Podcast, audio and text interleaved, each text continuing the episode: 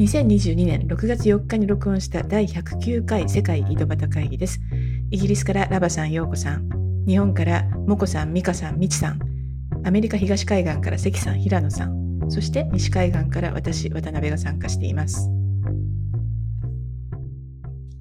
じゃあ、ヨーコさんのウィンナールーズ何ですか？えーっとですね、ウィンってほどでもないんですけど、あのーオリジナルのトップガンを見ました。あオはいリジナル？古い方？昔のやつ。古い古いや方つ。そう。あのね、あのーマーヴェリックを見ようかなと思って、その前に見た方がいいかなと思って見たんですけど。え、初めて見たの？いや、えっとね、大昔、でも全然覚えてなかったです、何も。あ、あそうなんだ。うん、大昔見たんで、全然何も昭和昔いつだっけあれ？何何昔年ぐらいやっぱり。わかんない。いつのだろう？86 80年代だと思いますよ。え80そんな前だっけ？そう、それぐらい前。うん。そんな昔か。1986 16年とか？そう。えでなんか普通に面白かったんですけど、うち、まあ家族で見たんですね。アマゾンプライムで見れるんで、家族で見たんですけど、一人、またふ一人となんか去っていって、なんか結局、今の子って会話とかこう続くと見れないんですよ。つまんないとか言って。で、あれって一応人間ドラマなんで、アクションっていうよりは、なんか結構会話が多いんですね。あのー何？あのなんだっけ？海軍の、あのファイなんだっけ？ファイジェットファイター？ファイタージェット？あれのあのネイビーのこの、ね、ネイビーの訓練生の物語なんで一応人間ドラマなんですけど会話がなんかつまんないとか言って去っていってなんかあの YouTube のいつものマイン人がマインクラフトやってるビデオとかにいつものやつに戻っていって、いやーなんかつまんないな、今の子とか思いながら、あの旦那と最後まで見て面白かった。っていうのが、ここ。いやあの35年前のドラマですかね。20 2時間ぐらい前のーでですけど、あの一番新しいやつを見ると、トム・クルーズだけ老けてなくて恐ろしいっていうね。他の人も出てくるんですか？バール・キルマーが出てくるんじゃない？あ、そうなんだ。へえ。他の人も出てくるんだ。いや、あの、なんか、み三浦健ちゃんが、あの、トム・クルーズが、あの、コメディアンと乗ってたやつを上げてて、あれ見て、なんか、すごい面白かった。見ました？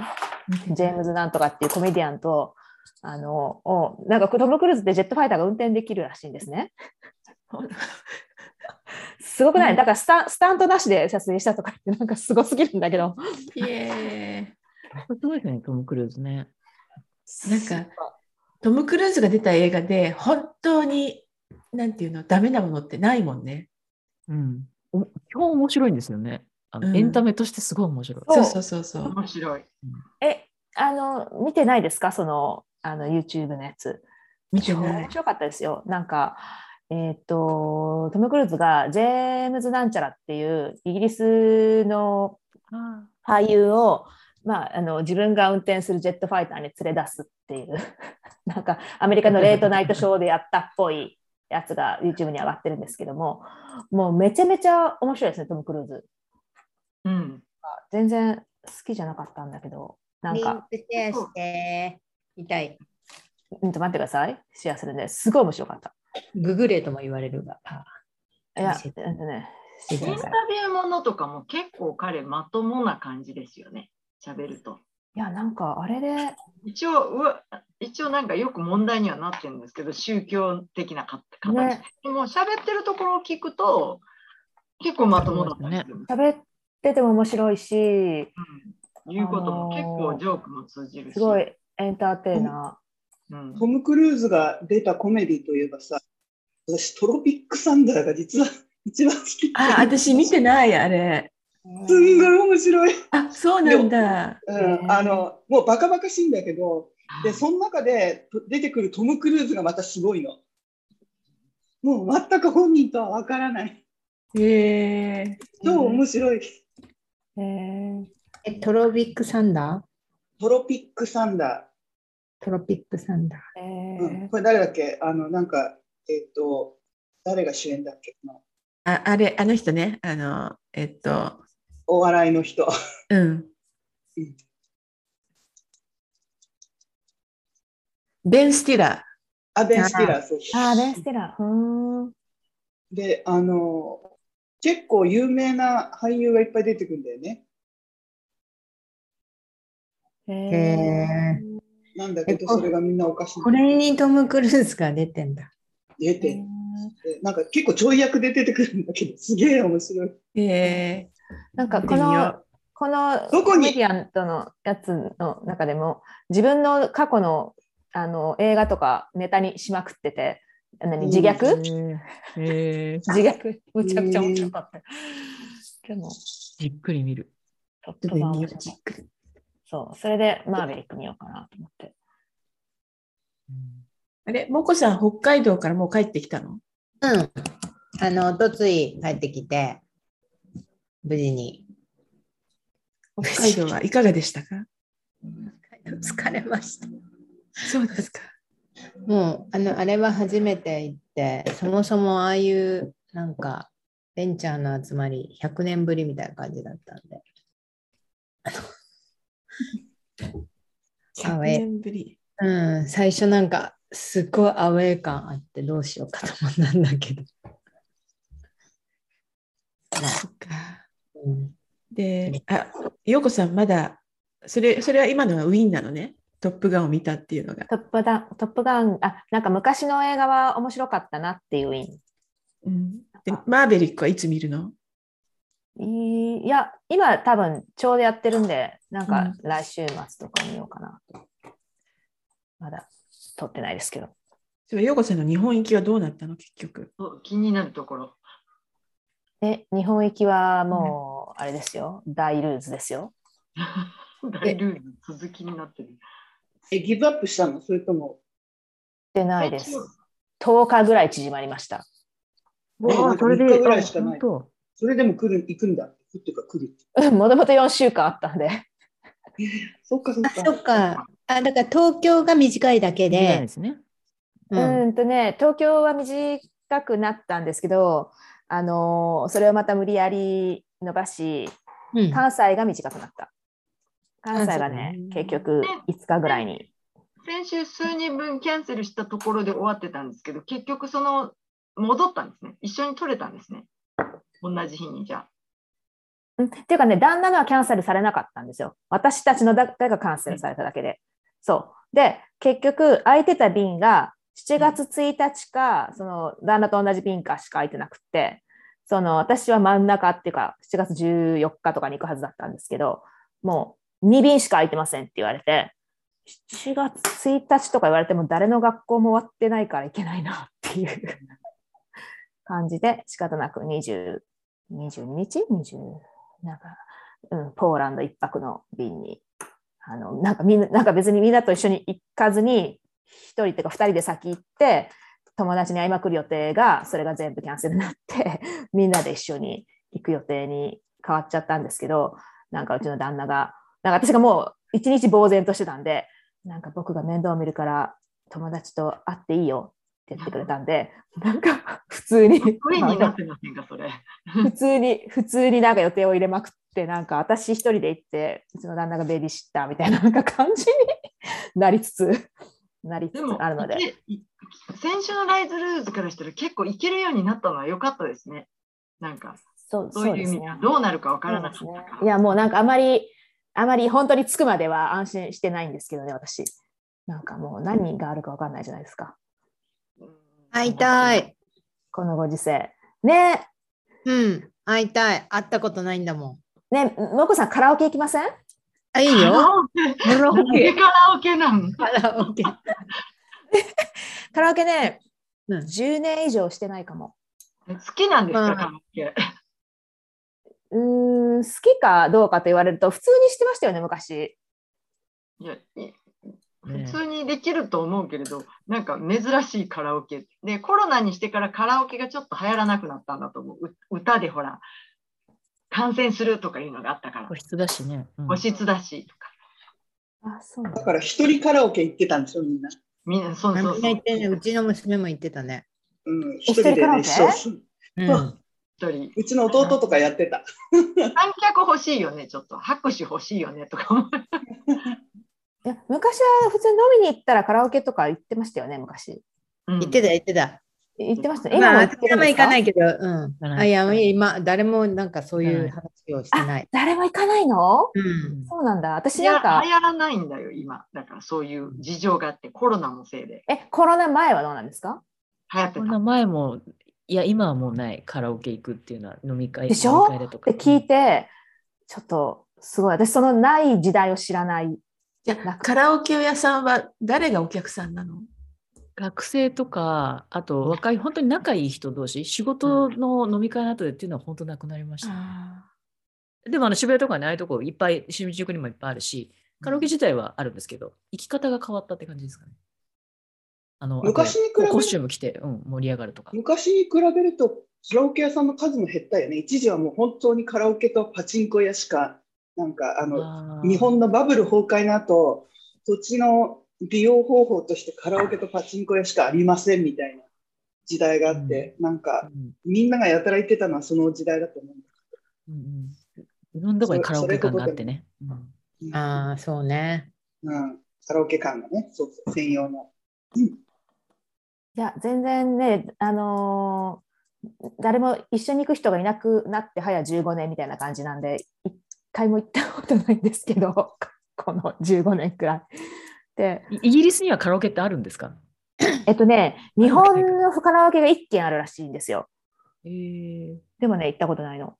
なんかね、すっごい、あのーまあ、日本もそうなんですけど、なんていうんですかね、ダイナミックプライシングなんですよ。なんか平日の昼とかだとめちゃくちゃ安いんですけど、なんか普通にプライムタイムとかに行くとめちゃくちゃ高くて、ちょっと名前を忘れちゃいましたけど、ない、行く人いないし。いいよカ。ラオケの方が人気なんだよね。さっきのあのトあのトム・クルーズと乗ってたジェームス・えーゴーデン？あの人もカープールカラオケやってますよね。あ車の中で歌うだそうだ大声で。セレあ、あれおかしいよね。ね。うんあれおかしいよ面ね。面白い、面白い。ミカちゃんと時間合わせてう。んうん。行きましょう行きましょう。うん、あの、あれ、あれ縛りで、あれで、なんだっけ？昭和締まりみたいな。そうそうそう、昭和縛り。昭和縛りいらないと歌えないから。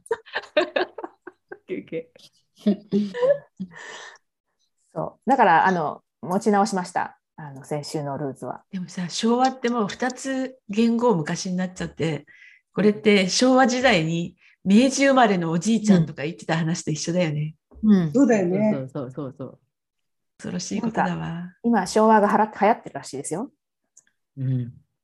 あなんか昭だい和って言葉自体が就職後になりましたよね。レトロっていうか、古いっていうか、総じて昭和っていうようになった。大ルーズといえば、もうラバさん言ったかもしれないんですけど、ヨーロッパからヤフーニュースが見れなくなったんですよ。それ古いですよ。ずいぶん前からじゃないですか。そう。でもね、言う機会がなかったの。え、それはやヤフーニュース全部？それともヤフーニュース日本のヤフー全部ニュースヤフーのニュースだけどころか、なんかあの小町みたいなヤフーの質問とか、そすべてです。日本ヤフーがすべて見れなくなって、え、どうして？どうして？為替も、あの、なんかね、なんかクッキーとかめんどくさいらしいんですよ、そのあの EU の PR 関係じゃないですそれでヨーロッパが切られちゃったんですよね。だから、?GDPR。そう、それやってるそういうそう。できない、すごくめんどくさくて、みんなニュースを見てたから、どこのニュースを見に行けばいいのっていう状態。そう。で、見るとかもらっても、ヤフーがやってたら、そう、そヨーロッパの方は見られませんって出るようになって、なんかググって、ググって、あの、あその出てくるのが全部ヤフーなんですよ。そうなんです。なんかあの事件がなんか話題になってるからどんな事件かなと思ってググったら全部ヤフーなんですよ。で見れませんみたいな。ひどい。不便、不便ですよね。ひどい。どこへ、どこへ見に行けばいいんだ。私それでずっと芸能ニュースを仕入れていたのに、私はどこで、どこに行けばいいんだろうみたいな。芸能ニュースが分からなくなりました。わかりますね、ね。うん。っていうのが。時々その、や VPN ヤフー、ヤフー US のは見れるの？ヤフー US を見に行くヤフー US に見に行くことは一回もないですね。こ とない。必要ないと。ね必要ないよね。必要ない。それ、それぞれのそれぞれのメディアのサイトに見に行ってあげてください。それぞれのメディアからするとそれはちょうどいいのかな。それぞれのメディアどんなどんなメディアですか？あの、いや、わかんない。あの、文春とか、わかんない。何見てたのかわかんないけど。えだって全部ペールあるじゃないですか。ググって上から行くじゃないですか、普通。パッパッパって別に。どこでもいいんですよ、開ければ。でも上からパッと開いたりとか、ちょっとリンクもらっただけですぐヨーロッパの方は、そうそうそうそうそう。ひどいけどね。ね、ヤフーから、ヤフーって、ヤフーヤフーニュースって書いてあるけど、全部どっかが作よったコンテンツそよそのだでもんね。うんあの、その人たちはコンテンツ一生懸命作ってんのに、ちょっとしかでもでも、でも、でもね、それがどっから来てるのかも見れないんですよ。そうなの、そうなの。もうヨーロッパの人大確かにね勝とうって感じで。確かにね。そう。で、ツイッターで回ってるのが全部ヤフーニュースばっかで。うん全ヤフーってオリジナル記事にリンク貼らないのってあれ、ちょっとひどいですよね。あうんー、それはひどいよね。ね、うんロゴだけ載せてクリックもできなくて、オリジナルにうんクリッ貼ればいいク。のにね。やっぱり文春だ。駆使してる。やはり文春だ。全部ペイウォールに引っかかって全然読めないんですけどね。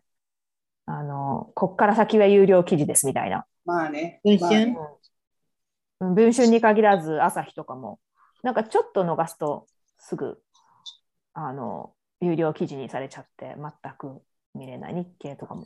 そうね。全世界的にその傾向だよね。アメリカの記事も好き。まあ、払まあ、もちろんは払えって思ってると思うんですけど、作るのお金かかってる。払えって思ってる。私払ってるのエコノミストだけ。BBC ただなんでね。なんか、BBC レベルがただだと、他もただでいいじゃんとか思っちゃう。思う。あそうだよね。そうなんです、まあでもやっぱりさ、なんか、あれ？あの、アップルのその有料のニュースとかってそれどうなったんだっけ？なんかいくつもそういうのをさ、見れるみたいなやつって。今ね、今、関さんがプロキシを使えば良いのではって貼ってくださってるんですけど、私入れてるんですね、ちゃんと有料で。VPN これも不便で、で、Yahoo の記事を見に行くときだけ接続するんですよ。そうすると、常にオンラインになってる Google とかが、もうなんか警告アラート、日本からなんか怪しいログインがあります。なんかね、結構ね、めんどくさいことになってます。すごく。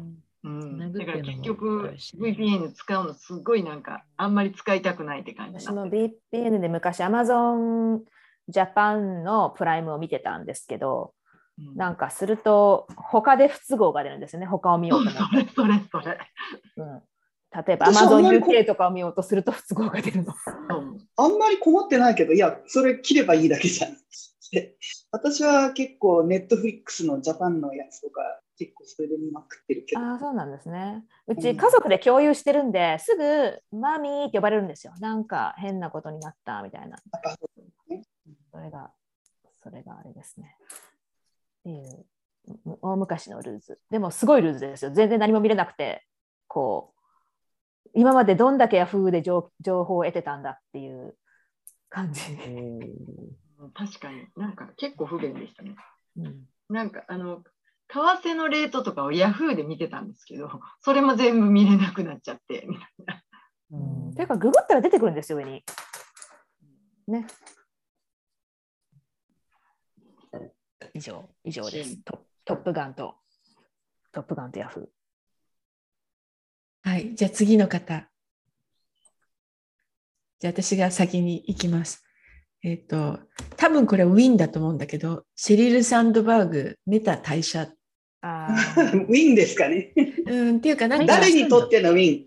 えシャリルシェリル・サンドバーグにとってのウィンなんじゃないかと思って、なんか、こう、いろいろあるけど、ちゃんとやめて他のことをやった方が才能が花開く人なような気がする。今の局面においては。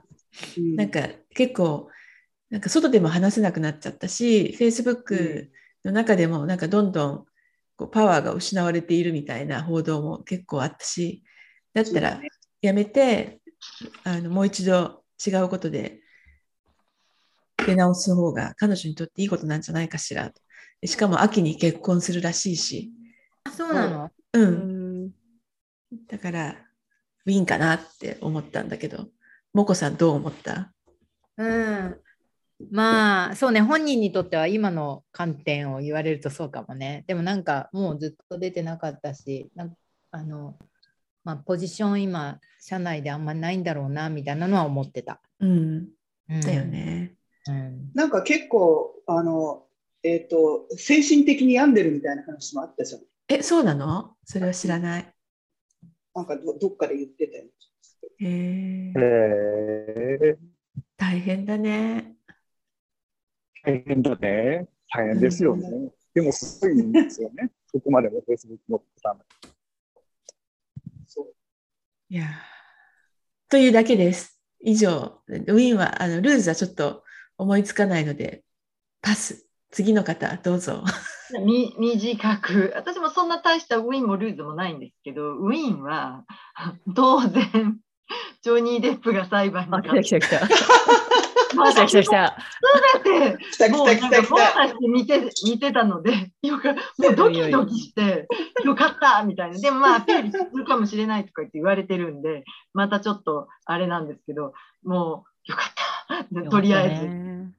とりあえずよかった。結局、結局どういう判決になったの？あれって。結局ね、えっ、と、まあ、10 million と5 million ね、 punitive が5 million。で、もう一つの defamation が10 million の判決ね、あの、アンバーの方が払えって出たんですけど、あの、キャップがあって、あの、バージニアは5 million が35万ドルしかダメなので、結局そこはあ5 million から35万ドルに安くなったんですけど、で、えっ、と、ジョニーの方にも、えっ、と、何だったか、あの、2 million、2 million のあれが出てるんですけど、プラマイすると、だいたい7、8 million をアンバーがジョニーに払わないといけないということになってるんですよね。だから完全に大勝ちって感じなんですけど、あと、もともとお金はどうでもいいって彼は言ってて、自分のその、その、あの、あの、濡れ衣を晴らしたいっていうのが一番の目的だったので、あの、これ、TikTok とか SNS で全員が、あれはどう考えても嘘だよなっていうので、なっちゃったから、結局その彼的には目的を果たせたっていう感じじゃないでしょうかね。だから、まあお金が別にそれが別に全然も、あの、支払いとかかんなくてもジョニーは喜んだと思うんですけど、最終的に思った通りにいったんじゃないですかね。で、あれ、なんかテレビでなんかパブリックを巻き込ん巻き込んだから、こう、いろんな人が出てきて、ちょっとすごく面白かったんですけど、なんか別にいいいところじゃないところもどんどん出るんで、別に本当に裁判は彼はしたくなかったと思うんですけど、うんテープなんかでも裁判したくないからピースフリーにやろうっていうテープまで残ってて、それをなんか押したのがアンバーだから、押して、あの、負けてるから、それもなんかテープの中で、どっちが本当かジュリーに聞きましょうみたいな、陪審に聞きましょうよとか言って、すっごいあの攻撃的に言ってるのが、あれは全部裏目に出たと思います、彼女には。ということでうん、私はちょっとそこは、あの、もうドキドキしながらドラマを見るようにして見てたので、よかったっていう小さなウィンなんですけど。結局 DV ってあったんですか？だからなかったっていう、だからその証拠が一つもなかったっていう。だから彼は怒言っってたとか、キャビネットをボーンとか蹴ってるところをアンバーはこそっと取って、で、それをあの送ったり、それも自分が悪いところはちゃんとクロップして っていうのを、それも、それも裁判で分かったから、なんかアンバーひどいやつよねっていう、したことが全部裏目に出てるんですよね。で、その暴力を振るった、その、証拠もなければあのいろんな人がその証人に来るんですけど友達も16人も17人もいっぱい来るんですけど彼らは全員そういうところを見たこともなければ今までに過去にそんなこともないって。でその反面彼女が殴られてたっていう承認をする人もいなければ彼女のために承認する人もいないの。だからあいないの？いないよ、じ妹ぐらいしか。妹とすごいうさんくさい精神科医とか、うさんくさい医者とかが出てくるんですけど、お金払って来てもらったんだろうな。で、その彼らが言う、言うこともちょっとおかしくて、あの、ジョニーのその、あの、演技が、演技を見て、その、あれはおかしいとか、そういうことを言うだけで何にも言えなくて。だから結局、結局、いろんな人が見ると、どう考えてもアンバー何の証拠も出せないみたいな。で、だから結局あの嘘だったんフェイクだったんでしょうねっていうことが分かってその過去の彼女たちも妻たちもみんな暴力をあの振るうタイプの人じゃない。でそれどころか彼が振るわれている証拠がいっぱいあって指切れてるとか切られたとか あのここ殴られてるとか。でついでに彼女があの私は殴ってないわあの、I wasn't punching you, I was hitting you とか、こんなをね、やってるやんっていう。そうそう、残ってて、それが流れるんですよ、裁判で。だから、あ彼彼女的には全部裏目に出た。しかも自分が撮ってる録音とかが多くて、結局、そう。だからすなんかすごい、すごいね。うん、そう普通に嘘がつけちゃうのか、ななんなんでしょうね。いや、普通にセルフエスティームが高いんですよね、多分。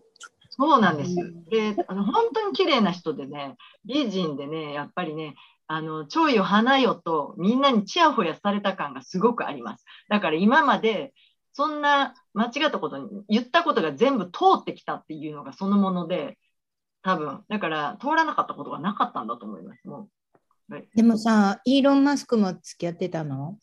イーロン・マスクも付き合ってたけど、あの、なんか付き合い始めのことからやってたんですけど、彼女いきなりこう裸で入ってきてとか言ってたから、あの、なんかセデュースじゃないけど、その、男の人の男の人をもう虜にするのも上手なんじゃないめちゃめちゃくちゃ詳しいですね。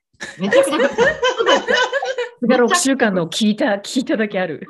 すべ、すべての承認喚問も全部聞いたんで、もうなんか。貴重だわ。えあちなみにファファンだからですか？いや、もともとね、ジョニーで、もともとね、あの、ジョニー・デップの映画ほぼ全部見てるんですよ、好きだから。でもそこまでファンじゃなくって、でも、あの、印象すごく良くて、私。で、その、ジョニー・デップの悪い記事が出始めた時おかしいなって思ってて、ずっとおかしい。で、何人かがおかしいおかしいって言って言ってたんで、で、やっぱり、やっぱりみたいな。誰やねんっていう。そう、誰？みたいな。でも、芸能レポーター、芸能レポーター、うん、心強いわ、そうやって見てくれてるのは。でも、一つなんか見たら、みんなも多分、一つなんか見たら、これはひどいわって思うぐらい、アンバーが喋ってるそのオーディオとかを聞いてみてくださいよ。一個。美人だけど、すごいひどいなって一瞬で思うと思うんですけど、なんか嘘くさいっていうか、本当ひどいんですよ。なんか、あまり、あまり、それ嘘がバレていくんですけど、あの、一応診断的に、あの、境界性なんだったっけ、うん、人格障害。うん、人格障害をあのされ言われてるんですけど、実際にそうだんで、うん、本当に、もうね、多分ね、あの、自分の嘘をもう本当だと信じ込むタイプじゃないかなと思うんですけど、すごい堂々と言うし、うん、で、なんか、あの、2人の会話では、ジョニー・デップと2人の会話では、すっごい強気で、強気で喋ってる声が出てるから、あれも、あの、陪審に印象が悪かったんですけど、時々、あの彼を笑うんですよね。あははってこうトーンティンって言うんですか。ひどい。なんかもうバカにしたような。で、で、みんな、その、本当にその暴力を受けてきた人たちが、私たちは怖くて、本当に暴力を受けてたら、あんな、あんな笑い方とか、あんなバカにした話し方はできなかったっていう、大勢の人がね、声を出してきて、それで余計に印象が悪くなったのその本当に強気で、本当にバカにした笑い方をするんですよ。その笑い方がひでえなって思うほど。多分それでだと思います。でさ、ラバさんが見たあの決定的コメントの瞬間をコンピレーションにして、なんか YouTube かなんかに上げてほしい。誰誰かがもうやってるんじゃないですか？やってるいっぱいある、もう。でもうジョニー・デップ・アンバー・ハードって言って入れると、もう YouTube ですでにそのコンピレーションがあって、で、あの、なんか、もういろんな、これでいろんな言葉がさ、流行り出してるんですけど、あの、あなあなた飲んでましたね。あなたあのコカインしてましたねっていう、アンバー側のめ弁護士はめちゃめちゃあのジョニーを責めたいんですよ。で、いっぱいたくさん飲んでましたねっていうのに、あのパイントグラスで飲んでましたねっていうのをメガパイント飲んでましたねって言って、メガパイントって言って、それ以来メガパイントっていう言葉が今流行ってて、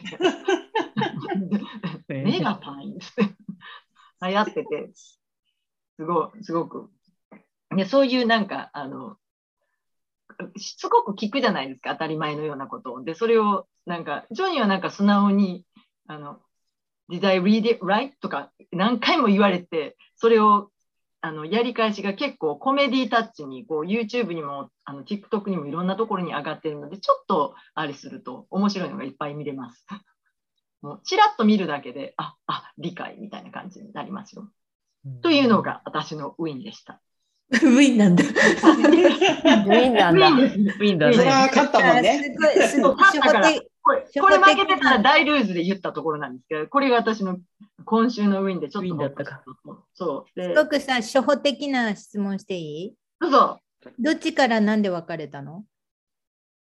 えっ、と、別れたのは、もうなんか、えっ、と、別れたのは、もうなんか、えージョニーがもともと暴力振るわれてるし、逆にね、本当に振るわれてるし、で、ボロボロにな、ボロボロになってて、で、あの、それを言い出し始めたから、あの、アンバーハードが。で、ジョニーはジョニーで、もう自分にもう自信もなくなってきたし、トラブルが多いから、で、多分両方からだと思うんだけど、両方、両方が別れたいっていう感じだと思うんですけど、うんけ最終的に離婚届を出したのはアンバーかな、最終的に。そこでも、別れ、別れようってきっちりは、ちゃんと別れを離れようって言ったけど、それを話してくれないのもアンバーっていうか、嫉妬深いというか、え浮気もしまくりっていう感じの、まあ、裁判にも出てて、なんかあんまり印象も良くないですよ。彼女とに、とりあえず。とりあえず。ひどい、ひどいって感じ。でも良かったです、とりあえず。で、ジョニー・デップはなんか仕事もいろいろ失っちゃったんで、結構これでまた、あの、名誉が回復するのではと言われてます。で、みんなにちょっと応援されいいてね。は良かったと思います。うん、いいいい役者なんで、もともと。う、うんん。そうなんですだいぶちょっと太っちゃったりとかして、うん要望が変わっちゃったからね。うんもうなんか、もう本当に、えーもうちょっと人生のこう、底に、底を打ちて、でも目、目とか完全にいっちゃってません？行っちゃってたんですよ。だから、もう、もうだからドラッグに、アル中にっていう風な感じで、でもうなんか、それは本当なんだ。それは本当だし、それも正直に言ってるし、別に彼も天使みたいな、あの神みたいな人じゃないっていうか、でもそれが逆にみんなに正直に言ってるところが印象をよく与えて、ええでもうなんかもう何を失いましたかってもう全てって感じで、本当に全て失ってた感じで、そう、そんな感じで、ちょっとかわい見てて本当になんかかわいそうな感じで、そそれに町人たちもなんかすごい、なんか涙ながらにとか言って。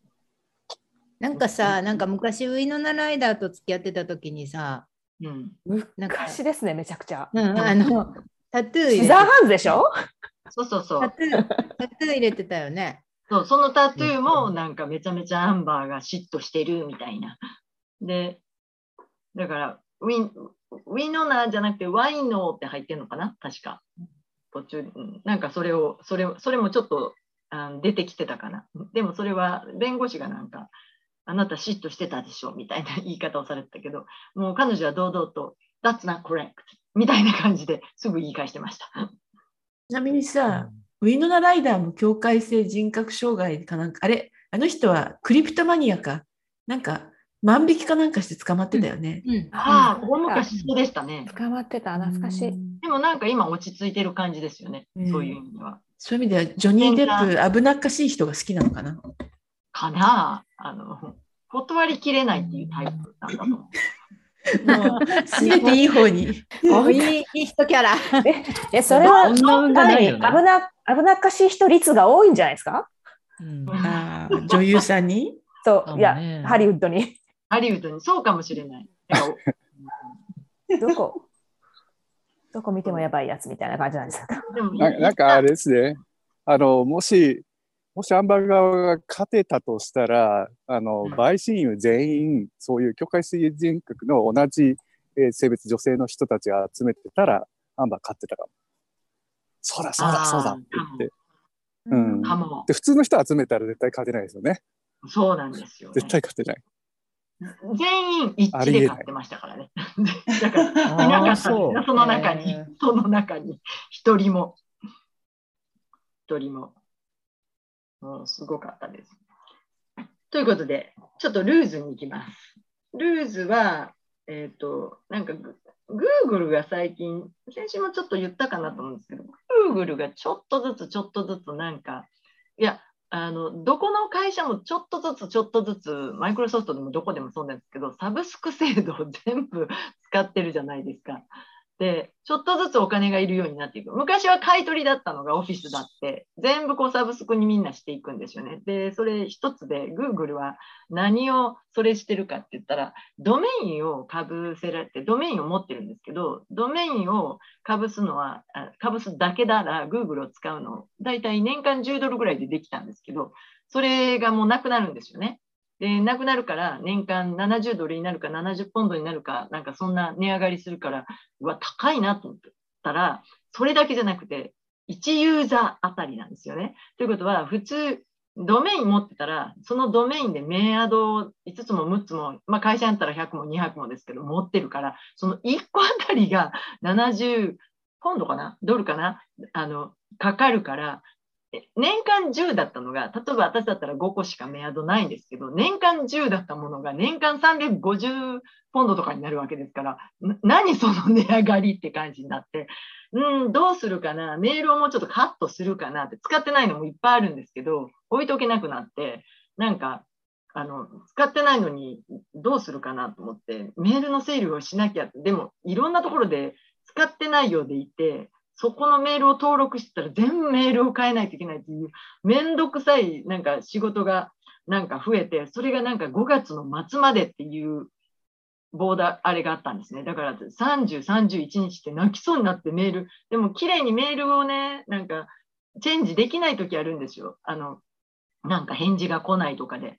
でも、切れちゃったら、あの、連絡取れなくなるからどうしようかな。多分、でも、で、それでちょっと泣く泣くやってるんですけど、なんか多分そういう人とかそういう会社が多かったのかな。5月30、20何日ギリギリぐらいになって、あの、メールが来て、延長します。6月27まで。とか言って、ギリギリちょっと延長されたんですけど、一応まだやらないといけないから、これ大変だなと思って、みんなどうしてんのかなって。だから、大きな会社は多分、大きな会社としてやってるから、他のところでやったりするんだけど、小さいところが全部、ちゃんと使ってないようなところですごい大きく、なんか、請求され始めたので、うん、痛いなって思って、ここがルールです。変えないといけないかも。これ、Google、どうぞ。Google ワークスペースですよね、移行するって話。そうそう今やってる会社でドメイン複数あって、うん、あのプライマリードメインっていうのにするんですよ、うん、会社の。で、その下にセカンダリードメインとかいくつかつけられて、まあ、株組織みたいな感じでシステム上登録するんですよね。そうすると全然違うドメインが一つのワークスペースで使えるっていうのはありますよ。ワークスペース、でもそれ、それを、それを使ってないけど、それなくなりません？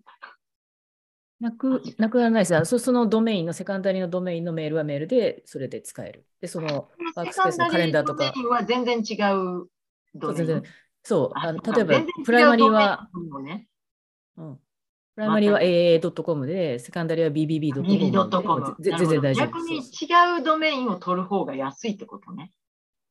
今持ってるやつをセカンダリーにしてワークスペースの中に組み込んじゃうんですよね。今もう持ってるわけ、いろいろあるわけでしょ、ドメインが。で、それが一つの会社の中にこう登録できるんですよ。プライマリーはこれで、で、サブのドメインがあるよねっていうので、サブって言っちゃいけないな、セカンダリーのがあるよっていうので、なるほど。例えばラバキューの中にいくつも登録できるっていう。なるほど。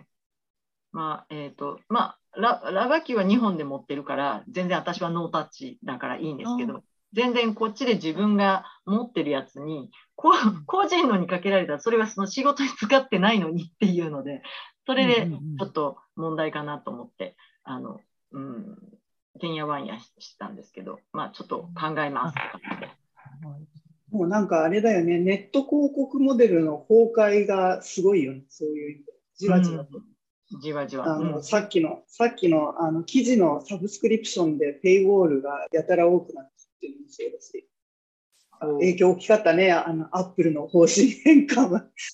それのおかげで、シェリル・サンドバーグも、あの、失脚でもないけれど、ちょっと立場を失ってしまったし、いろんなところに影響が出てそう、ね、広告はすごい変わると思う。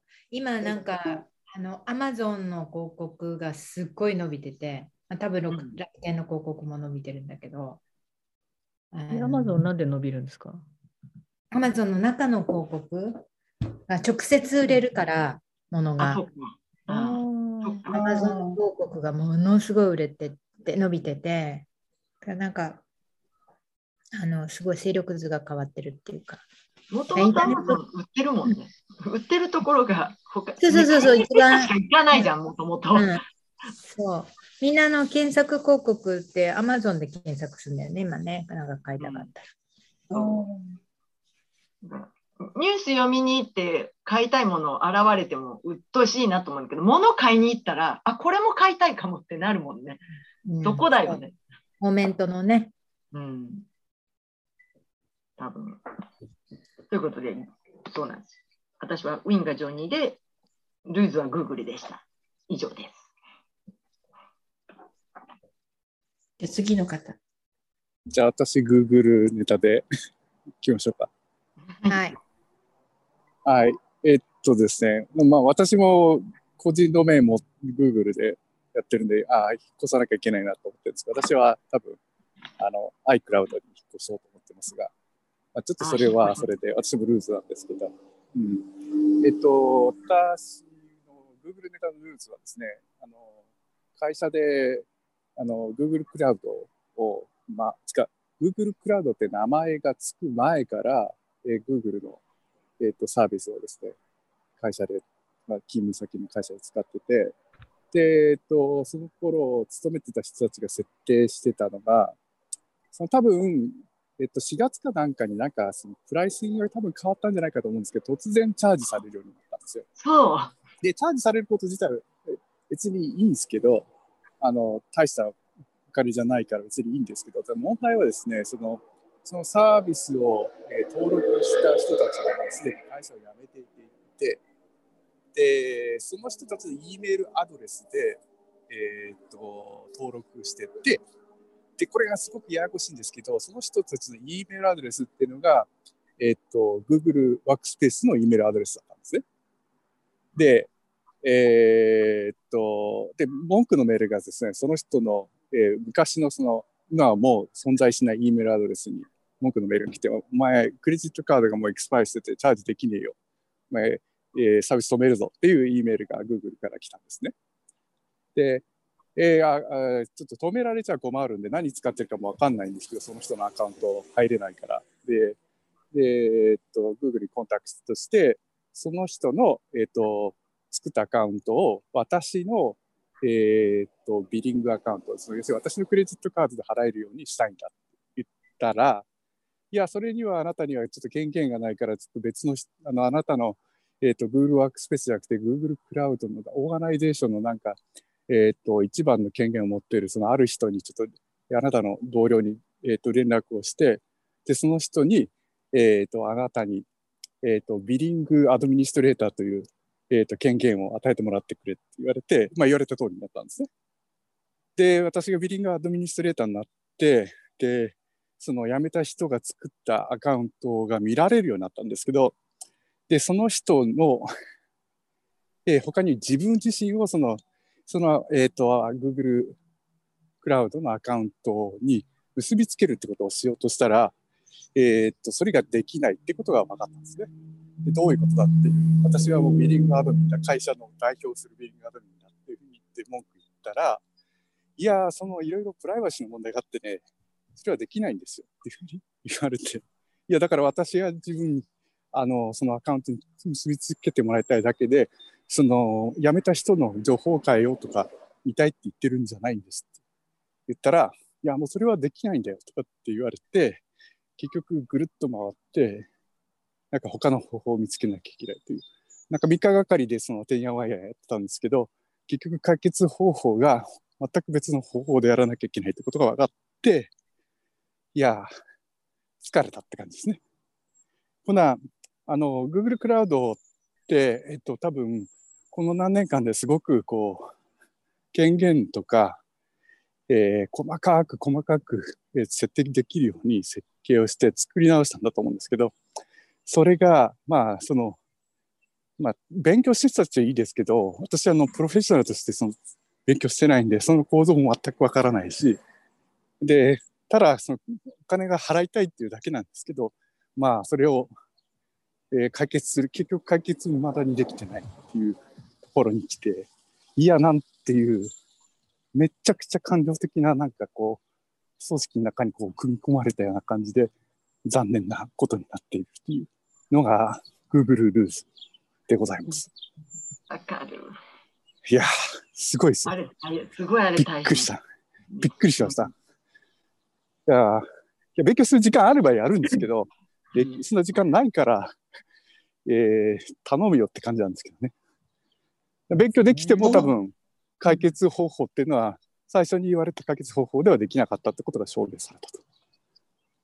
ほうほいやー、Google あるあるですねって。Google あるあるですね。いや、相手はすごい賢い人なんですよ。サポートチャットでやってる人たち。あの、すごい細かいことよく知っているんですけど、でも、その人たちは解決できないというぐらい、こう、ジャングルジムというか迷路みたいな状態になってますね。う。あはい。あ。べ便利に、便利とセキュリティは上がってるんでしょうけど、そうですね。すごいカオスな状況になります。すごいですよ。すごいです。結構まあ日本でその問題出てますよ、今、多分。急に。そうですね急。急に今年から。そうそうそうで。今年、今年から突然なんかチャージングとかそうなんですと変わってきてるのは多分だからその広告モデルが崩壊してるってことから結局、えーっと、始まってるんだと思うんですけどね。うんそう、Google クラウドがその複雑だっていうのはまた別の話なんですけど、まあ、ただ、こういう事件が起きたのはそこから始まったんだと思いますね。うんまあ、それが、いや、残念っていうか、いや、か悲しかったな。なんか、そんな、そんな、そんなのやらなきゃいけない。うんまあ、Google ルーズの一つですね。えそれーってとっやっぱあ、れあれですかね、あの Google がやっぱりこう、コーポレートのお客さんとの経験みたいなのが浅くて、そういうのちゃんとできる人がいないとか、あの製品そのものが結構じ、それぞれ、なんていうか、自然発生的にいろんな出てきたものをなんか無理やりくっつけてるからそういうことになっちゃうとか、そんな感じなのかなって、今思ってて聞いたんですけど。そう、そうか、そう、そうか。な、あーそうか。いや、多分すごい知能指数の高い人たちが多分アーキテクチャを決めてるんだと思うんですけど、その、例えば権限の分割の仕方とか、すごい細かい設定ができて、いや、これ実装するの、つか設計するのすごい大変だなっていうのをそれ見ればわかるんですけど、うん。まあ、でも、その、例えば私のポジションみたいに、昔から使ってて、で、突然課金が始まって、で、そういう人たちをどう救うかとかってことは全然考えてない。うんうん。いや、もう新しいこのモデルがこういうふうに決まって、セキュリティモデルが決まって、権限もモデルも決まってるんだ。君はそれ、それ、の中で頑張ってフィギュアアウトしてくれっていうのが基本ですね。ただ、一つ驚いたのは、ちょっとまあ、あの文句ばっかり言っててもかわいそうなんで、あのポジティブに言いたいんですけど、ちゃんとチャットで問いかあの質問したら、ちゃんとリアルパーソンが答えてくれる。まあ、それはあの、Google では今までなかったことですよね。私が今まあ、で。そうなんだ。え、うんそうなんですか？いや、た、例えば Gmail でなんかこう問題があって、なんかサポートしてくれてチケット切ってもなんかリアルパーソンがなんか返事をくれるってことが、いや今まで私は経験なかったんですけど、えーっと、まあ、今回初めてかな。そのリアルパーソンでお金を払わないでサポートの人が出てきたの。お金は払わないと。え、それか会社、会社利用でのサポートですか？そうですそうですそうですこれ会社会社ですよ。会社利用です会社利用でリアルパーソン初めてだったんですか？はは初めてですね。いや、会社利用で、うん、多分そうですね。私は、えーいや、じゃあ会社利用では初めて問題が起きて、初めてやったら、その人が来たって言われて、今までその会社利用で Google にサポートを求めたことは私は個人的にはないです。うん。ただ、その個人ユーザーとしては、例えば Gmail に問題があったりだとか、なんか Google ドックにも問題があったりとかして、なんかこう、おいおいって言っても別にサポートできの、リアルパーソンにこう喋られるところっていうのは一つも見つかったことがないんですけど。そうなんだ。日本で Google ワークスペース会社で使ってるんですけど、はい。私はアドミン的な立場でやらざるを得なくて、サポートを使うんですけど、Google のそのワークスペースのサポート素晴らしいんですよ。あの多分富士富士通系の会社がアウトソースしてるなりなんかパートナーシップでやってると思うんですけど、すごいいいタイミングでメールが来たりとか、すごいいいタイミングで電話かかってきたりとか、うん、聞いたことに対してもあの箇条書きとかあのきちんとまとめてあの返してくれて、いや、あまりに素晴らしいから、あのちゃんとその Google の中の人にこれすごいから伝え伝えありがとうって伝えといてて言いたくなるぐらいのレベル、すごいです、ね、すごかったです。うんすごいですね。ああだから、えっ、ー、と、ビジネスエンタープライズのところは、だからすごいんだなっていうことがよくわかりました、今回。うん、そこ手厚いんでしょうね。ものすごい力、サポートに力入れてから。うん。うん。うん、いや、いや、世の中はどんどん変わってって、うん、いや、いろんな会社、大きな会社も小さな会社も進化してて、あの、面白いですね。まだまだぱい楽しいことが起きそうです。っていうのが、まあ、えっと、ルーズで、ウィンはですね、えー、っと、先週は君のやつは期限でアートものがあったんですけど、ちょっとまたそれは、えー、っと、すっ飛ばして、えー、っと、あの、えっと、ウィンは犬を adopt しました。おえっと、先週の日曜日に犬をアダプトしました。えー、っとですね、あの、娘がですね、一番ちっちゃい娘がずっと欲しい欲しいってずっと言っててですね、まあ、犬の図鑑とか全全ページを読んだりとか、まあ、まあ、犬マニアになったんです頭だけこう勉強は飼ったことはないんですけど、犬が大好き。飼いたい飼いたいって言ったんですけど、その、えー、2年越しになって、やっと重い腰を上げて犬を adopt した。で、えっと、ミルウォーキーかな？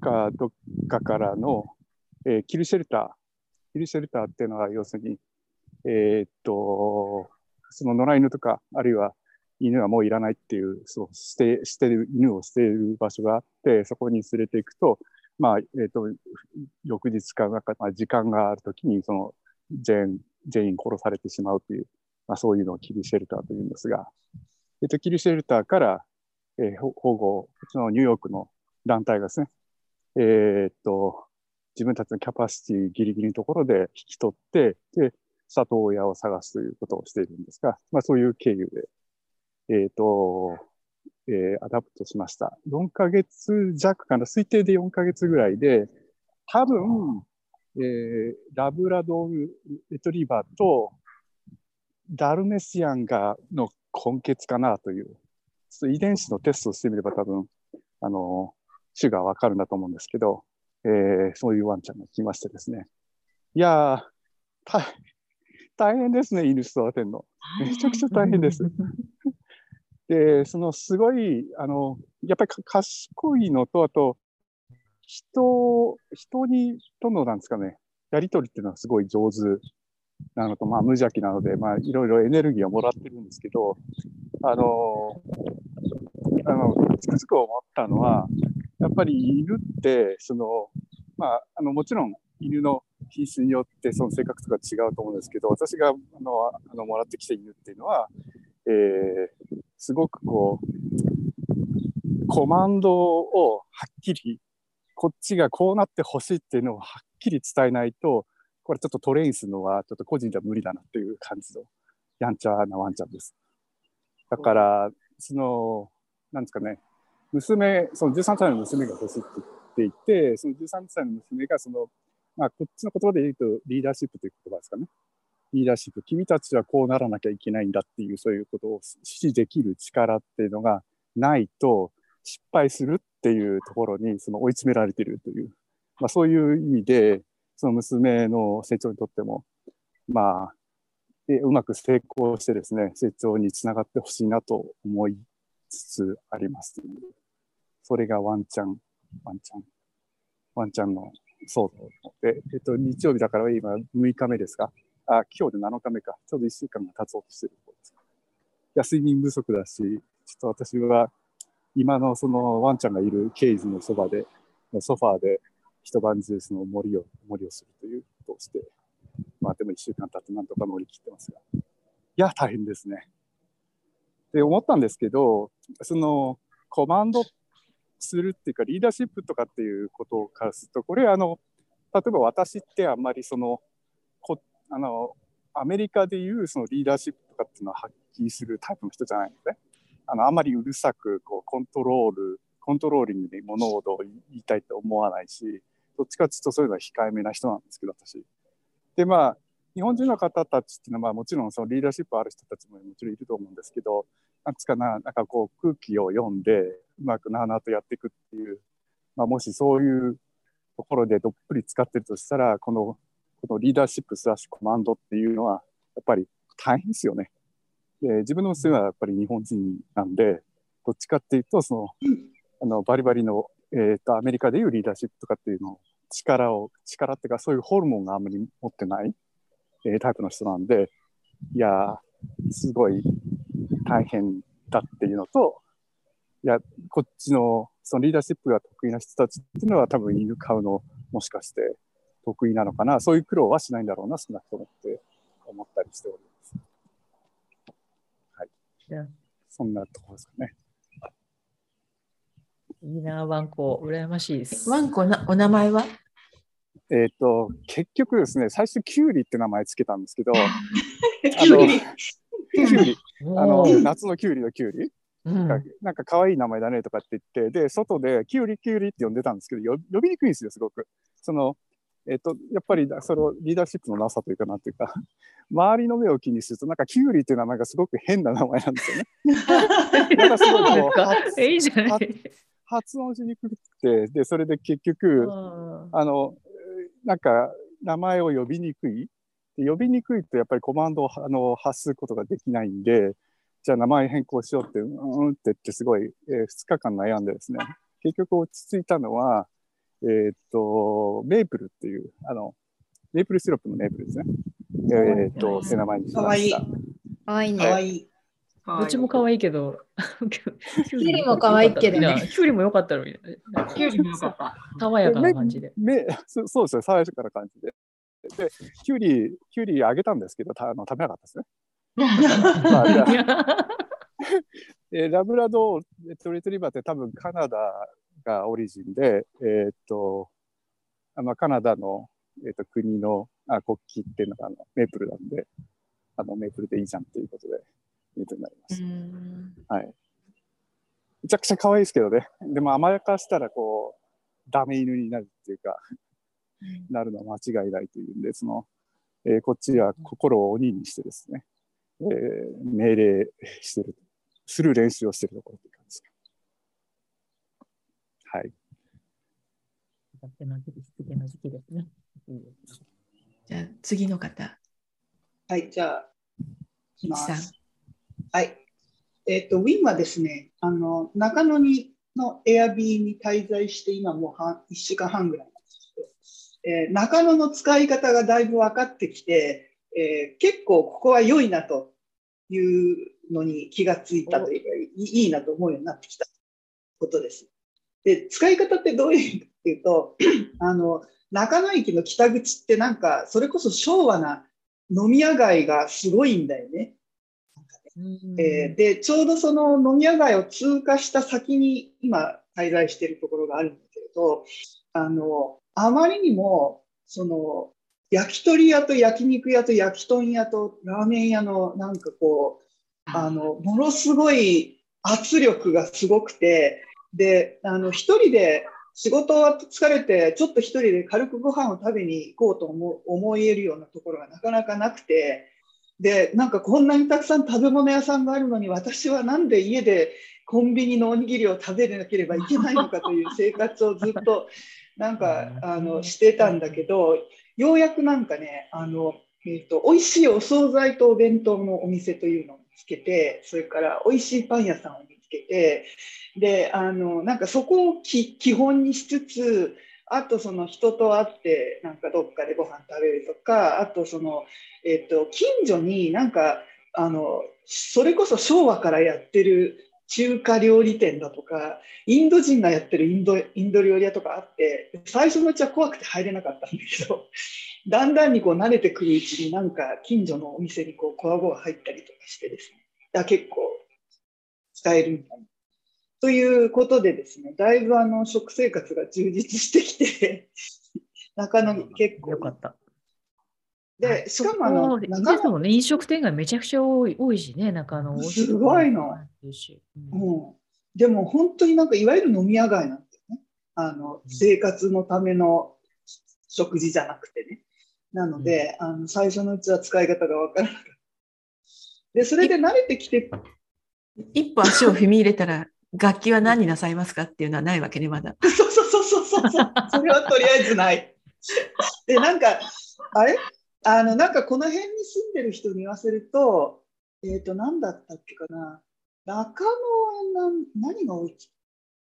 でね、なんかね、高円寺はね、えー、ロックなんだって。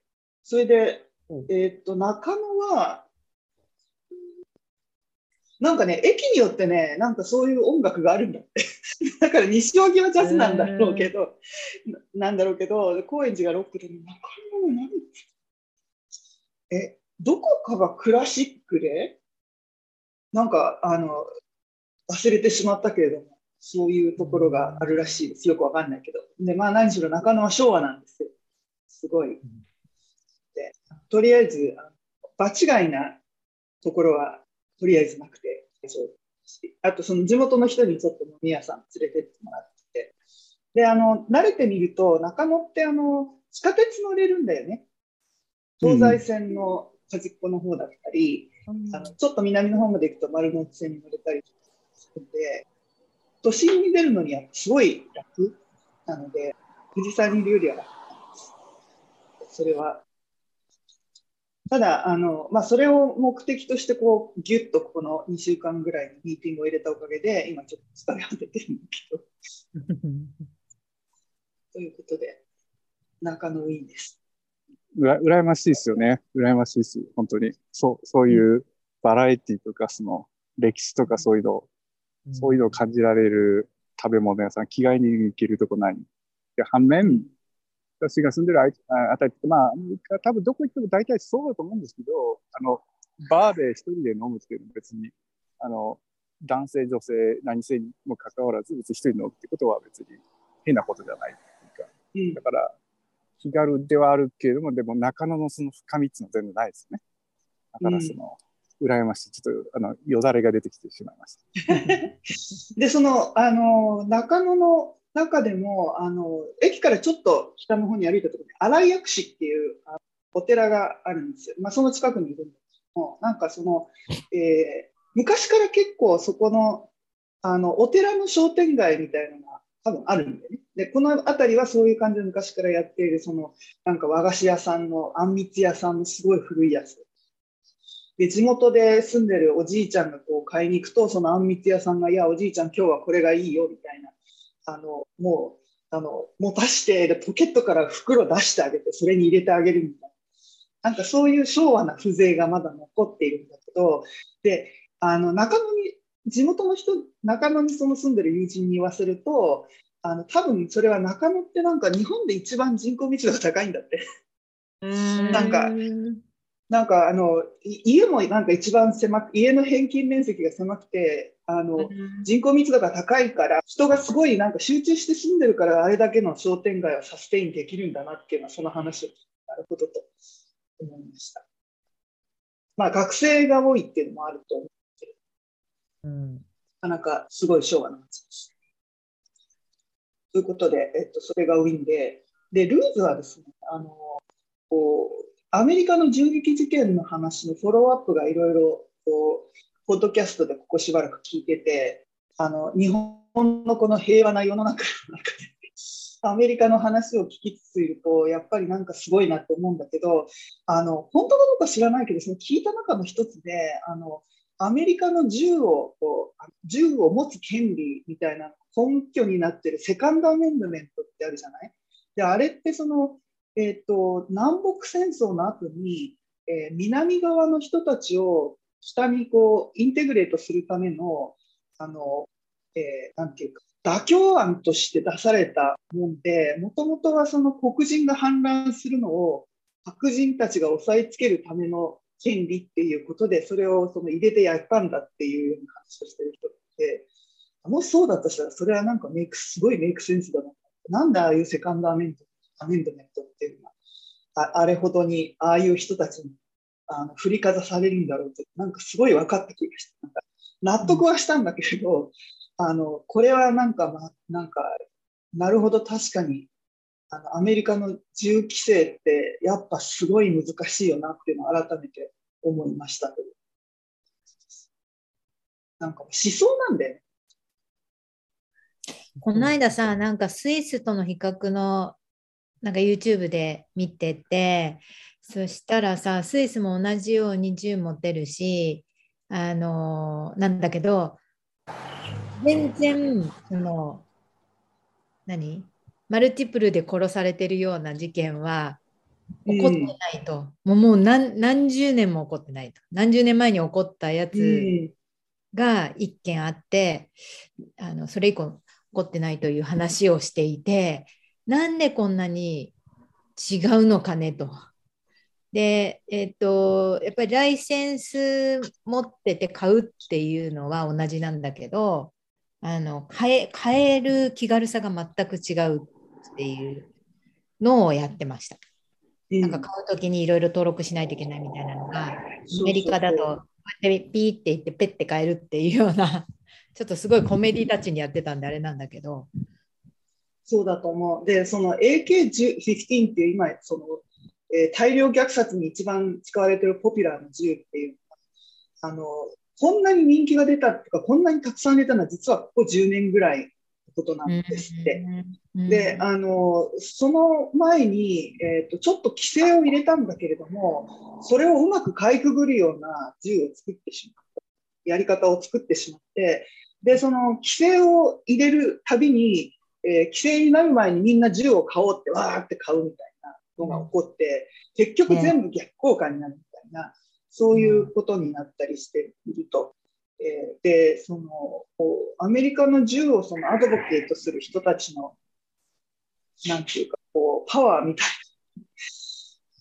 どっから出てくるんだろうってちょっと分かった気がして、あの日本のあの、えっ、ー、と、天皇、天皇は男性男系じゃないとダメだとか言っている人たちがなんかすごいマイノリティで謎の力を持ってるみたいなとなんかちょっとこう似たような怪しいパワーみたいなのが、まあ、それがどっからどのどこから出てきたのかっていうのちょっと分かる気がして。でその結局そのスイスってさあの自分の国を外敵から守るために武装しているわけ。ですよね。うんうん、でアメリカの場合は国内にいる敵っていうか国内同士で戦うことを想定した上で銃持ってるんだよねやっぱり。南北戦争南北戦争からの、うん、あれ因縁因縁なんですって。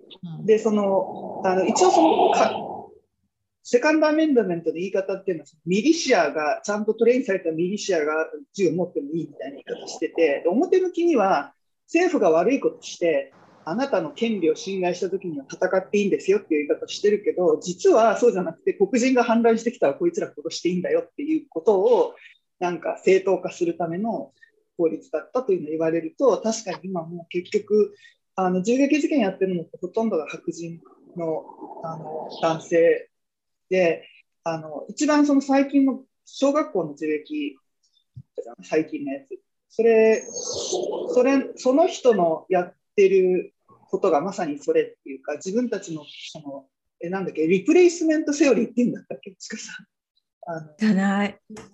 えなんかそのマイノリティ黒人とかそのマイノリティあのゲイとかね。そういうマイノリティの連中が自分たちをそのの権利を全部奪ってリプレイスするためになんかこういろんなことが起こっているっていうふうになんか脅威に感じてでそれに助けてうっていうのを彼は標榜してたんですって。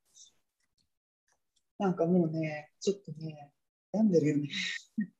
なんだけど、やっぱり基本的に白人の男性があの、えー、他の人を殺すためのものっていう、うそもそもの定義がそうだと聞いてしまいました。うん、目が深い。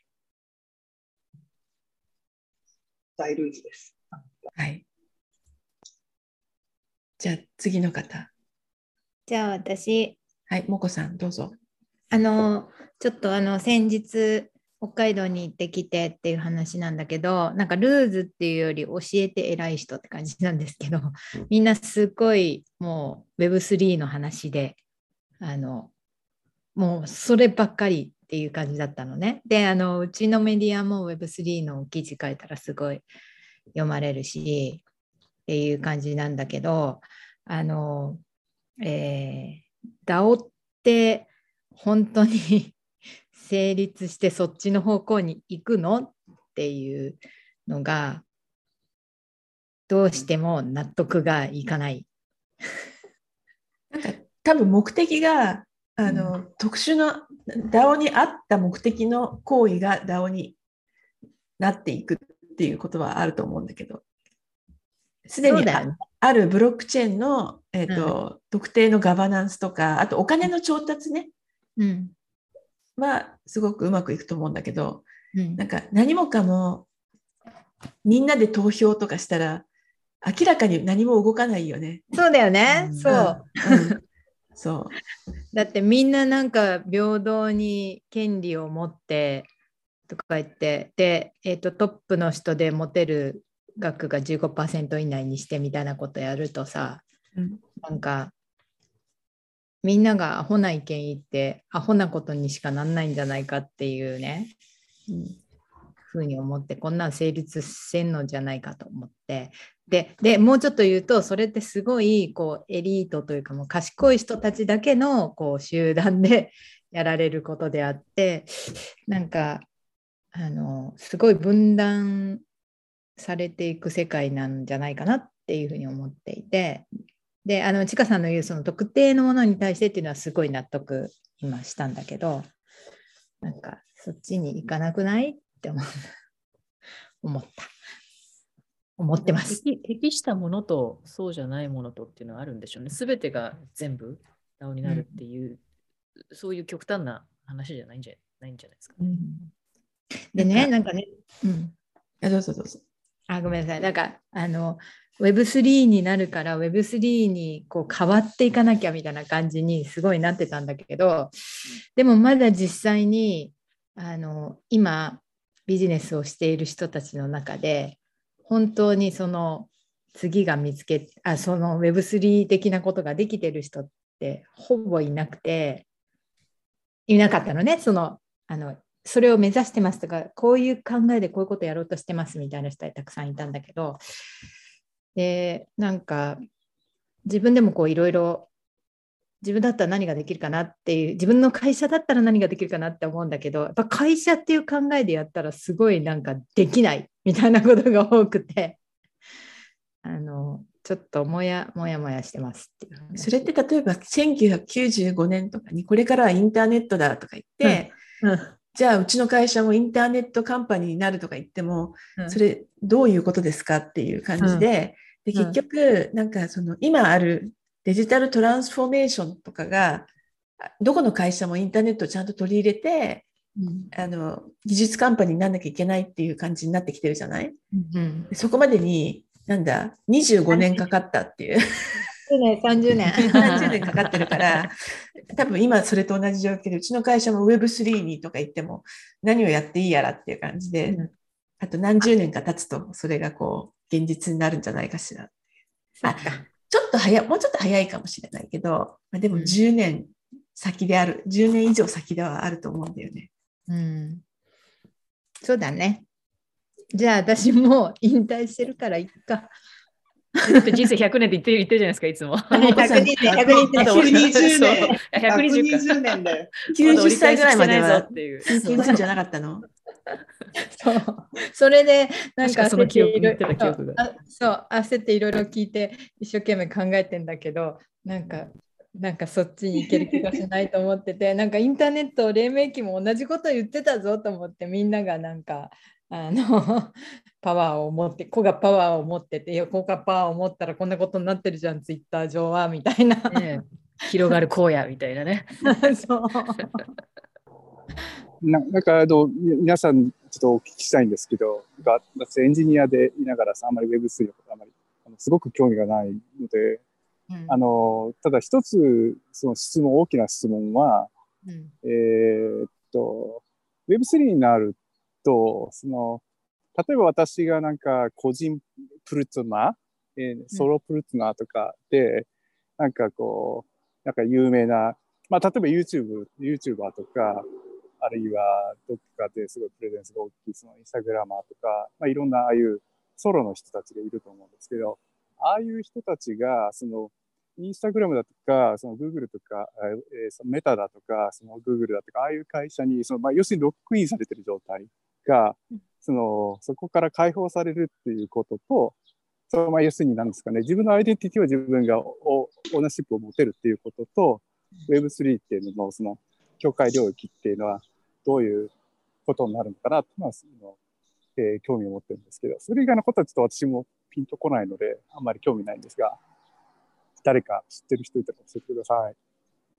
まあ、なんか今までは巨大プラットフォーマーを介してじゃないとやり取りがされてなかったっていうのとあとほとんどはそのクリエイターが搾取されていたっていう状態からクリエイターにお金が戻るあるいはまあまあお金が分配されるっていう状態になるといいよねっていうのはすごくよくわかるんだけど。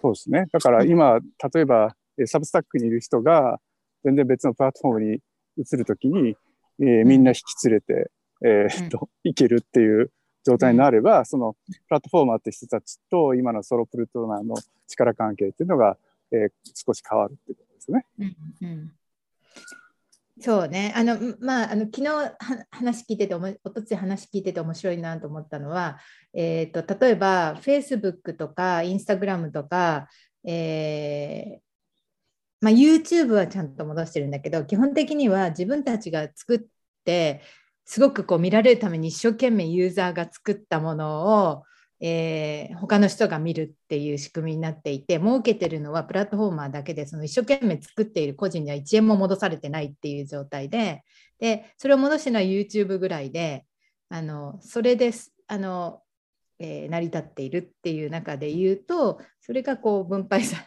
あの分配されていくっていうような仕組みに変えていくっていうのはあのまあ希望があるっていうかあの個人を大事にしてるみたいな話してて、まあ、確かに搾取されて気づかずにみんな搾取されてんだよなっていうのは思ってた。サブスタックがもう、うん、サブスタックはだから戻戻ってくる仕組みなのかなと思ったんだけど、ごめんなさい。はい。そこで P2P の話って出ます？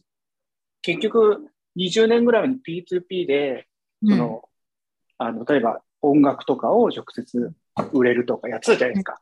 うんうんうん、で、P2P ってまあ実際には5年ぐらいしか持たなくて、結局アグリゲーターにまた、あの、全部いっちゃいましたっていう感じになってたんだけど、なんか、ずっとその、あの話してる時に P2P ので、いろいろ起きた問題とかの話って、なんか DAO とか一緒じゃないですかと思って。うんうんうん、そうなの。それで、うん、あのもう関さんその通りで、えーと、P2P の話はもう実際としては出ないのね。なぜかというとそこにいたのはみんな起業家なんで自分たちが会社を起こして何らかビジネスをして自分たちが、まあ利まあ、自分たちがっていうか、まあ、その会社が利益を出る得るっていうことでビジネスを構築しようとしてる人たちが集まると多分それそういう話にならないんだよね。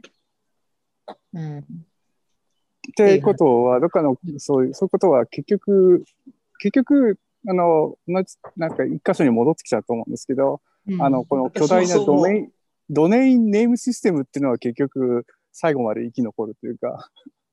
だって、そのビジネスしたい人たちなんかドメイン取んなきゃいけないでしょ？で、ドメイン取ってインターネットで地その自分たちを宣伝しなきゃいけなくて、で、その要するに、なんですか、本元？帳元っていうのは、その、えっ、ー、と、インターネットのドメイン、トップレベルドメインをガバンしてる人たちというえー、そこが結局、最後の砦になっちゃうっていうか、砦っていうか、なんか、なんですか、えー、そこは崩せないということなのかな。うん。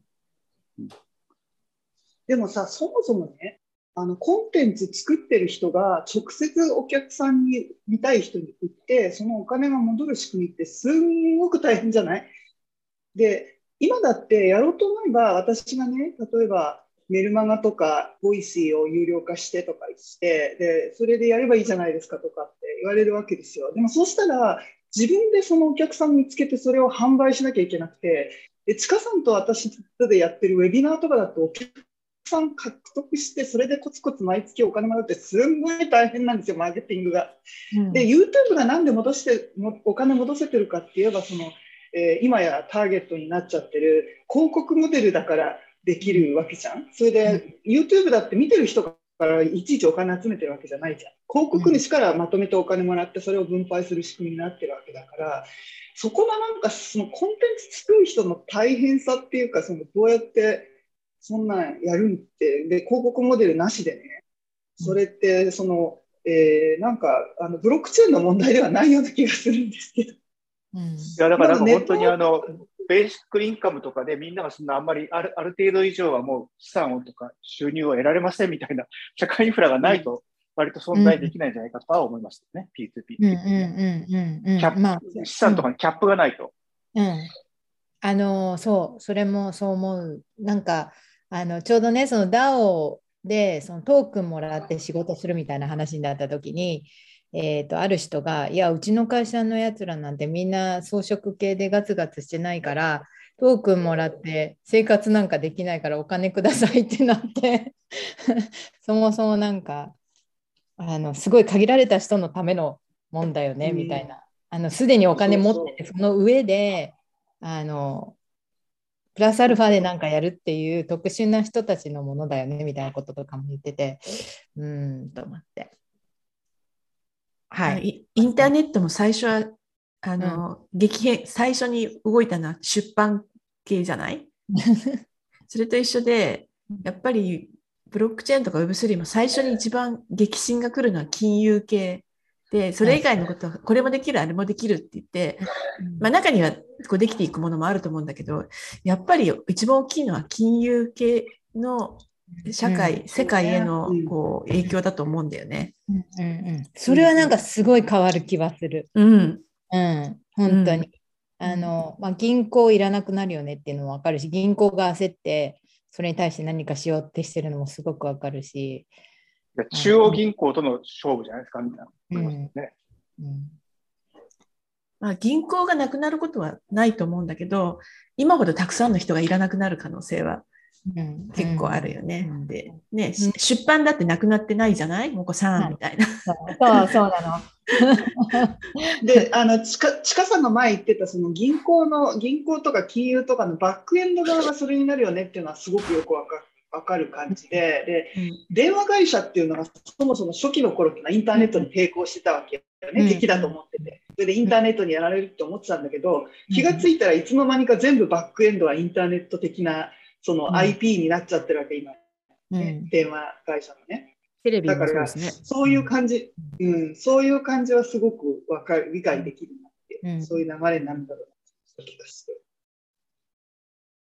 はい、ありがとうございます。で、えっ、ー、と、それはルーズじゃなくて、まあ、ちょっともやもやもや。で、ウィンは、あのですね、私、先週お休みしたんですけど、実は奄美大島に行ってまして、2泊3日で。すごい。もうね、最高だから南、北と南、すごい。あのね、本当はね、だからね、あの夜入ろうと思ってたんだけど、もうなんか、本当にリラックスして、もう、なんていうの、あのカヌーでね、あのマングローブの林の中を行ったりとか、あとなんか、えっ、ー、と、本当にあの原生林、こんな大きいシダが生えている原生林の中を歩いたりとか、朝から海入って、私は見れなかったんだけど、ウミガメ見れたりとか、なんか、とにかく最高でした いいですね。いいね。羨ましい。羨ましい。食べ物も美味しかったの。皆さんにあのおすすめです。奄美大島。奄美大島。はい。ああ。また平野さんの、またね、平野さんの。私がルーザー化を、ルーザー化している 増えていくルーズ。なんか、Google マ Google マップの奄美大島って見ると、なんか、とんでもないところまで写真が上がっていて、うんすごいなと。なんか車が通れないような感じの砂利道みたいなところとかも、うん。ちゃんと Google マップいっぱいいまにした？観光客。あ、ご観めん光客いっぱいいました？いや、全然そんな多くないです。全然いない。あの、つ梅雨、梅雨時なんで。あ、あ、そうか。うん。でね、東京から直行便なんですよ。奄美大島。であると位置が出てて、2時間半ぐらいで行けて、で、2泊3日で昼行って昼帰らないといけなかったんだけど、もう、なんか、ありとあらゆるところに行きまくって、それはなん。かこう、例えばそのカヌーをやるとかっていうのは、ツアーみたいのがあって、それにジョインする。あ、そうなんです、そうなんです。ツアーっていうかあ、まあ、あの船出してるとこがあって、カヌカヌー出してるとこがあって、その人についていくとか、原生林もちゃんとあの、本当はツアーでいろんなところに連れてってもらうっていうのがあったりとか、うん、で、なんか7つのパワースポットも巡って、いかにいかにもですね、夏。ミーハーな旅をしてました。いいじゃないですか、そのなんか、いい都会のな。赤が落としてパワーを得てききましたか？はい、パワーを、パワース素ポットで晴らしい。パワーを得てきたっていう、はい、話です。私から以上です。じゃあ次の方。話。はい、じゃあ次。うん、えっと、えーウィン、ウィンは、さっきラバさん言ったあのジョニー・デップ勝訴私ジョニーデップ、私もジョニー・デップファンなので、あれは大変にあの、でも詳細見てなかったので、ちょこっとぐらいしか見てなくて、なんかまだやってんだ、まだやってんだって思思いつつだったんだけど、で勝ったっていうのを聞いて、おお、よかったと思いました。で、まあ、まあそれはそれはちっちゃいやつで、えっ、と、あと今週はアメリカとかあの元同僚が世界から日本に来ているんですけど、この1週間になんか4人ぐらいが示し合わせたわけじゃないんですけど、同時に来てて、うん。まあそれだったらあのどプチ同窓会みたいなのやろうよってああったんですけど、なんかあの特に先週、今週に、えー出張兼ねて、でかつ人とも会うのも一緒にっていう海外から来てる人があの激増してて、いや、オープンになったからだ。うん、そういう季節なんだろうな。オープンにもあなったんで6月1日したっけそうかそうか。6月1日からって言って、うん6月から、うん。うんなんかもう、あの、すぐ入れるって言ってたよ。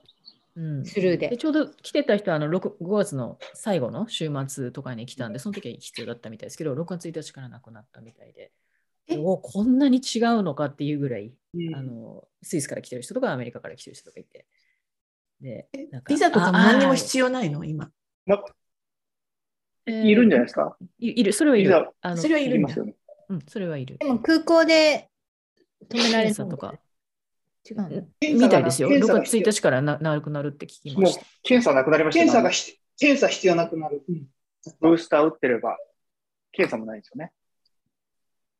てか、アメリカとかは、アメリカとかは、接種、ワクチン接種も関係ないんだよね、確かアメリカ、イギリスはもういらないんじゃないですかね。何にも何イギリスはもう全然イギリスは陰性証明もいらないですよね。いらない。で、その陰性証明すらいらない国が100カ国ぐらいじゃなかった。うーん結構ある。結構ある思ったよりある。うん、なんかあの結構その要あんまりもうあのなんていうの感染がそれほどでもない国っていうふうに指定されてるのが100カ国ぐらいあってであとそのえーっとなんだ、えーあのえーワクチン証明が必要な国っていうのは何十カ国かあってもっと厳しいやつが。あれ、まワクチン証明もいらなくなったんでしたっけ？いらないよ確かただ乗るときに乗るときに陰性証明はまだいるんじゃなかった？そうだから陰性証明と,、えー、とブースターがないとまだダメなんじゃないですか？その代わりブースターは、関係なかった？関係ないと思う。あ、ブルーのところは？ブルーの国。なんかだ何しろそのワクチンの接種はがどうかは関係ないような気がしたけど、ああ、そうですか。うん。じゃあ、陰性、陰性であればいい、まあ、陰性を取るのが、ね、今陰性であれば。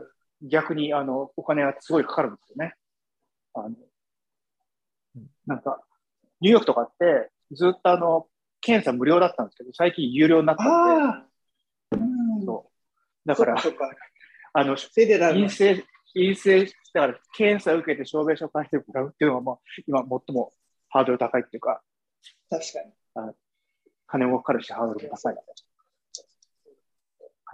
だから、まあ、ビジネスの人はいいんですけど、個人でなんか家族4人とか5人で行くと、なんか一斉証明書だけで、ね、6万、7万かかるかかります。かかりますね。ねうんアメリカだって入国するのにまだ一応陰性証明いるからね。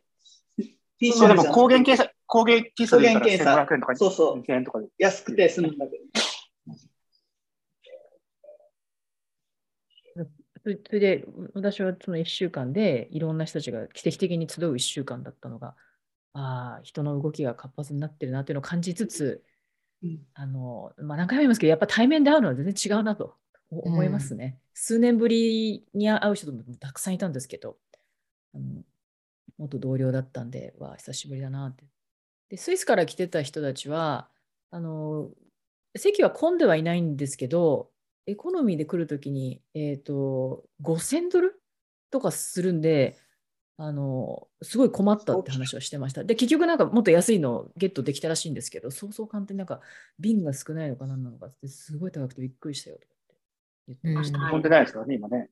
うん東京から帰るときもあのロシア上空をあの、えー避けるような飛び方のなんかこうルートをスクリーンショット上げてましたけど、ちょっと時間かかるみたいな感じで帰ってましたね。うん同じく50万円ぐらいできた夏の日本からヨーロッパもすごい高かった。お特攻便すごい高いんですよね。すごい高い。うんこれがウィンウィンでしたね。あとお久しぶりはすごい良かったです、やっぱり。えーで、ルーズは、ルーズはあんまないので、えっと、もう一個ウィン的小ネタが、あの今週プラチナムジュビリーで、エリザベス女王の70、えー年在の、私結構ね、あの王室系とかあのロイヤルファミリーとか結構好きなんですよ。日本の皇族もそうなんですけど、一般人と全然ち全全然違うこういわゆる違う貴族がいてっていうところ、その非日常を見るのがすごい好きで。であとあの前の Diamond Jubilee の時に10年前の時にちょうどロンドンに行っててその時に初めて Jubilee っていう単語を覚えたんですよね。 Jubilee、Jubilee いっぱい言ってて、なんだろうなと思ったら在位60周年だって聞いて。でそこからあ10年経ったのかという考えとプラチナム・ジュビリーのあの今ではネットでこうずっとね生放送生配信してくれるのでそれを見たりとかしてなんかホコホコしてました。でパレードで見た、えっとエリザベス女王がパレードに出ない出れないのでチャールズ皇太子それからアン王女とウィリアム王子の3人が馬車にあ馬に乗ってパパレードしたんですけど、その時のウィリアム王子のその乗馬姿勢が素晴らしく美しくて、ピーンとこう背張ってね、こう片手で左手で手綱を持って右手こう下ろして、あとあの、モフモフのあのうんいや帽子かぶってね、いるんですけど、ウィリアム王子だけ上半身が全くぶれないんですよ。まっすぐしてて。で腰から下であの馬との揺れを吸収してるんですけど、ほ本当にびびっくりした。綺麗だなと思って。で最初それが誰かが分かんなかった。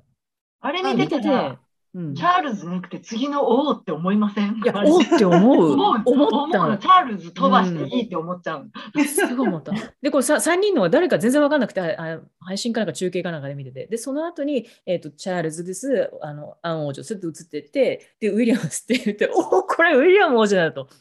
思って、最初最初にそのあまりに美しい人がいて、あやっぱ乗り方も人によって違うんだなと、この人どういう階級の人なんだろうなと思思ってたら、それがウィリアム王子でびっくりしました。もうなんかリーンとして美しかったですね。すごい神々しかったです。